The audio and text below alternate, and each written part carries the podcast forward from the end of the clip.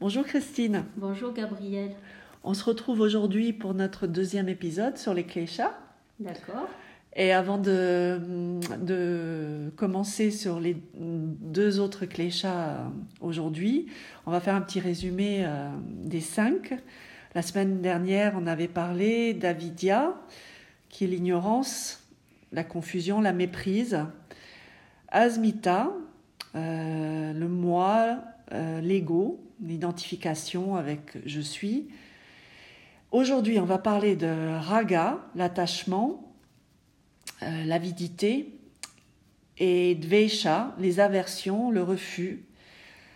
Avant de la semaine prochaine, où on abordera abhiniv dvesha, qui est la peur de la mort ou l'angoisse de mort, l'attachement.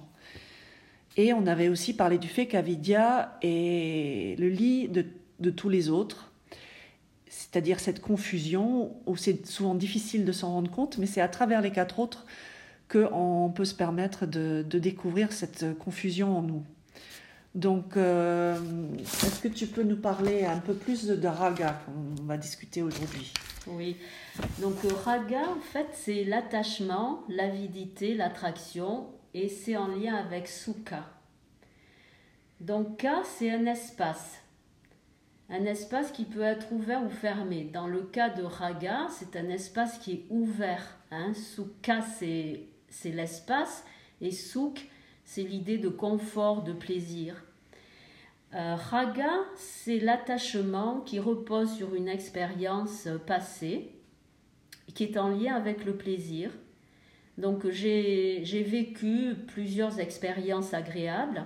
Un espace en moi s'est ouvert et je m'identifie à cet espace-là et j'aspire constamment à nouveau à vivre ces moments de plaisir et ce qui est problématique, c'est que je m'y accroche. Je veux les retrouver, j'ai envie de m'y installer. Euh, en souhaitant les reproduire sans cesse, on se ferme à l'énergie du présent, de l'inconnu, car raga est lié au passé. Euh, et, tout ce qui est lié au passé empêche dans le présent, empêche prana de circuler. Prana, c'est l'énergie de vie. Et cette énergie de vie, quand elle est liée au passé, elle ne peut pas couler. Elle ne peut pas se déployer. Donc dans, dans Raga, en fait, on s'accroche vraiment à notre installation. Euh, par exemple, euh, on peut trouver ça dans la vie, il suffit de, réfléchir un petit peu, mais on peut aussi trouver ça dans la pratique. Par exemple, euh,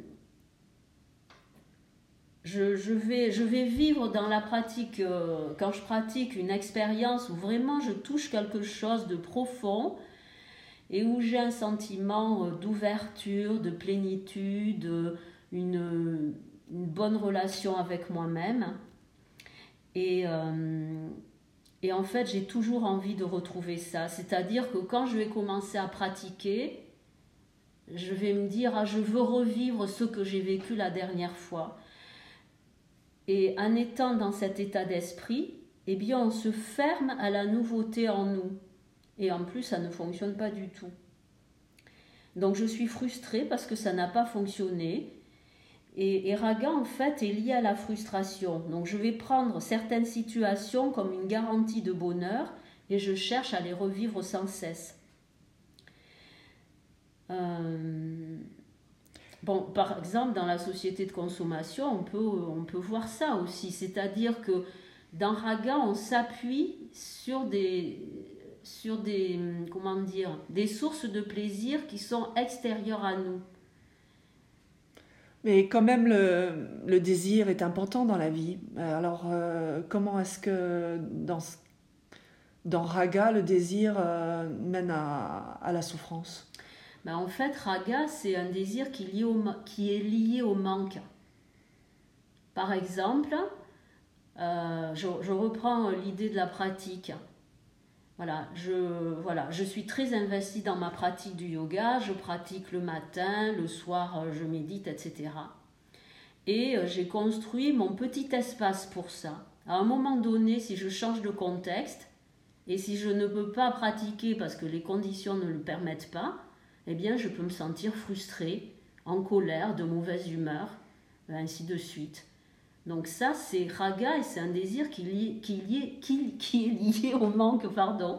Hein. Donc euh, il s'agit vraiment d'être, c'est une fermeture, c'est un espace qui s'ouvre, mais en fait c'est quand même une contrainte au niveau de la liberté, de la liberté intérieure. Un espace s'ouvre et en voulant la, la, la, reproduire, la maintenir, on se, on, se rigidifie, on bloque quelque chose. Exactement, on bloque, on bloque quelque chose. Parce que par exemple, toujours dans la pratique du yoga, ben, vous le savez bien, la pratique du yoga permet, en nous appuyant sur la pratique, d'ouvrir un espace intérieur. Mais cet espace, il y est. Une fois qu'il est ouvert, il est ouvert. Il ne peut pas se refermer. Il suffit de, je veux dire, de créer les conditions pour qu'il soit là. Donc même dans un contexte où je ne peux pas pratiquer, eh bien je peux me reconnecter à cet espace-là en moi. Mais en restant euh, fixé sur euh, le moyen de, de l'obtenir. Voilà, simplement euh, se dire, ben voilà, ben, c'est pas possible, mais je peux vivre quand même. Parce que je sais qu'en moi, j'ai cette source-là, cette source de joie, de confort, et que je peux... Ça permet... Être en lien vraiment, moi je parlais de support avec notre support intérieur, ça permet vraiment de vivre des situations qui ne sont pas idéales. Voilà. Tandis que dans Raga, on a toujours besoin de se relier aux circonstances extérieures pour avoir du plaisir et du confort. Ouais, on dépend en fait. On est dépendant. Ouais. Bon, alors, euh, ben, je vous laisse réfléchir euh, hein, sur toutes les dépendances qu'il peut y avoir actuellement et qu'on peut rencontrer dans notre vie. Hein. C'est, euh, Et même au-delà de la notion de dépendance, qui est quand même quelque chose d'inévitable dans la nature humaine, c'est la confusion de prendre cette dépendance pour euh, la source même, je veux dire. De... Voilà, c'est ça, c'est exactement ça. Donc on en revient à avidya, la confusion, l'identification avec le plaisir. Donc du coup, on, perd euh, l'ouverture. On, peut parler de Vesha aussi euh, en, termes de, de Sukha, et pardon, de, de, Dukkha. Oui. Donc Dvesha, c'est euh, c'est euh, bah, l'inverse de, de, Raga, c'est-à-dire que dans le passé, j'ai vécu des situations euh, compliquées, difficiles, qui m'ont fait souffrir, et je rejette cette souffrance-là. C'est-à-dire que un espace en moi s'est resserré et je ne veux plus revivre cette expérience qui m'a fait souffrir. Donc je vais être dans la défensive et aussi dans l'évitement. Parce que, en fait, euh, dans, euh, dans Dvesha, on ne, confronte pas sa souffrance. Un Dvesha, c'est vraiment le rejet d'une situation qui m'a fait souffrir et je suis identifiée avec ça. Par exemple, euh, voilà, j'ai raté plusieurs fois des examens et pour éviter la souffrance que ça m'a causée, eh bien, je décide de plus passer d'examen. Ça peut, voilà, ça peut être un exemple. Oui, ce qui entraîne euh, une limitation dans, dans sa vie, bien de possibilités. exactement. Donc, en fait, toute situation qui rappelle une souffrance passée provoque une contraction en moi, une aversion, en fait, quelque part, qui m'empêche de faire le deuil des situations dans lesquelles j'ai vécu de la souffrance. Et, et euh, et même ça peut devenir obsessionnel. Ce que j'entends aussi, c'est qu'on projette son passé sur notre futur. Et, euh, et donc, encore une fois, c'est cette confusion qui nous empêche de rester ouverts. Oui, tout à fait. On est persuadé. Euh, en fait, on se ferme euh, à cet espace en soi. Donc, on parlait de, de l'espace lié à, et là, le dukkha, la souffrance, c'est cette fermeture d'espace. Voilà, c'est ça, c'est ça. Dukkha, c'est un espace euh, contracté. Euh, d'ailleurs, cet espace-là, on peut le sentir partout dans le corps, mais on peut le sentir aussi au niveau du plexus solaire. bon, on a tous senti une contraction comme ça. Un dukkha, c'est toujours un espace contracté, fermé. Et donc les deux concepts de raga et de vesha, Comment est-ce qu'on les retrouve euh, dans des postures, dans des asanas, dans une pratique de yoga. Ben, Par exemple, au début de la pratique, que ce soit pour Raga d'ailleurs ou Dvesha, euh, souvent, nous, enfin, enfin, nous, dans notre pratique, on commence debout, dans Samastiti, la position de debout, où on cherche à, voilà, déjà sentir euh, euh, une, je peux dire pas une harmonie, c'est pas le mot que je cherche, une unité, disons, et se poser cette question de qu'est-ce que je sens là maintenant en moi, qu'est-ce qui m'habite, qu'est-ce qui me traverse, je pense que c'est vraiment très important. Parce que c'est s'appuyer sur, sur ce qui est là en nous et pas sur le désir ou le rejet d'une situation, euh, d'une situation passée. Donc c'est vraiment déjà s'ancrer dans le présent. C'est partir de là où je suis. Et même si j'ai envie que ma pratique ben, elle soit profitable, non, je pars avec ce que je suis. À ce moment-là. Ouais, à ce moment-là. Et ce que j'entends en fait, euh, c'est que ce support intérieur, de partir de ce support intérieur à ce moment-là, c'est ce que nous propose le yoga en, comparaison avec le fait de chercher des supports extérieurs. Mhm. Euh, en fait, Samastiti, tu vois, c'est, c'est comme une radiographie des lieux.